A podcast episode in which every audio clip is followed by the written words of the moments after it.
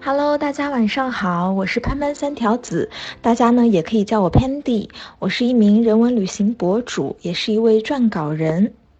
平时呢，我的工作和生活大部分都和旅行有关。我最喜欢的旅行方式之一呢，就是深入到欧洲各地去发现有趣的人文灵感。而今天呢，很荣幸能够透过携程的“听见旅行”这个节目，来和大家分享奥地利的维也纳。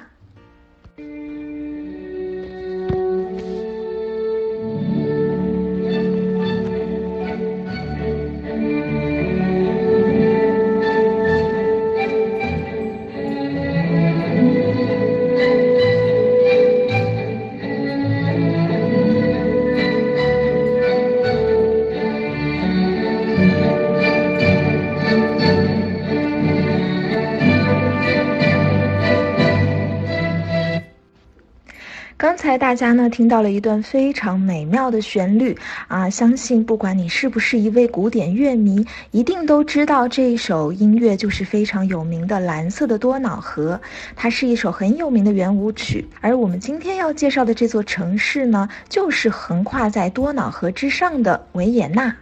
维也纳呢，它是奥地利的首都，也是闻名世界的音乐之都。这里呢，不仅有着悠久的艺术与文化历史，更培养了包含莫扎特、海顿、贝多芬、舒伯特等等在内一系列非常有名的古典音乐家。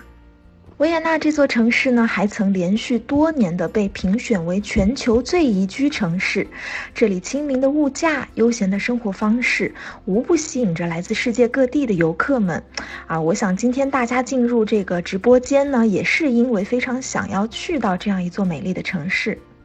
而这一次呢，我将分享自己在不同季节里到访维也纳的经历，为大家呈现维也纳这座城市非常多元的文化特色。那么我有一个小问题啦，呃，我想问一问大家，一提到维也纳的话，大家会想起什么呢？可能最先进入大家脑海中的啊，是关于音乐，比方说是古典乐、悠扬的旋律、美妙的华尔兹等等啊。总之，这座城市呢，就是和音乐有着千丝万缕的联系。所以呢，我们今天要用音乐的方式来为大家打开这座世界音乐之都。那我们首先从地图上来认识一下奥地利和维也纳。奥地利这个国家呢，它是坐落在欧洲的中部，它的国土形状，大家尽情的发挥想象啊，看看它像不像是一把小提琴。在这个地图的西边呢，是比较窄的，是小提琴琴手琴头的这个部分，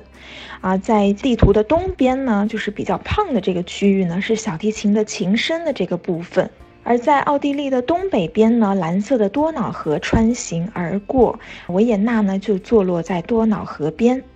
说起这个维也纳与音乐的渊源啊，就不得不提到玛利亚·特雷西亚女王了。这个女王在位的期间呢，大力发展奥地利的各项，比方说是政治、经济、军事、教育等等各项的事业啊，并且是让奥地利的版图不断的扩大，为这个奥地利后来的繁荣呢奠定了基础。非常重要的一点呢，是女王自己啊，她非常的喜欢音乐，她从小呢就学习钢琴，而且啊，她的美声唱法也非常的棒，所以她对艺术呢是大力的支持，会大力的去赞助各种各样的艺术活动，去鼓励音乐的发展。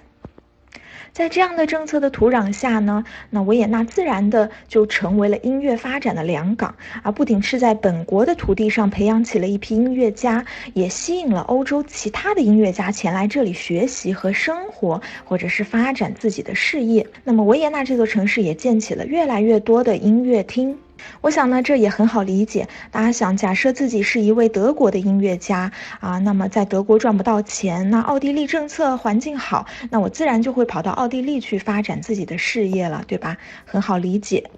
刚刚发出的这张油画呢，啊，也再现了当时的音乐会的场景。可以说是从维也纳开始，音乐它不再是附属于宗教或者是贵族的产物，它更多的呢走入了平民老百姓的生活，啊，走入了寻常百姓家。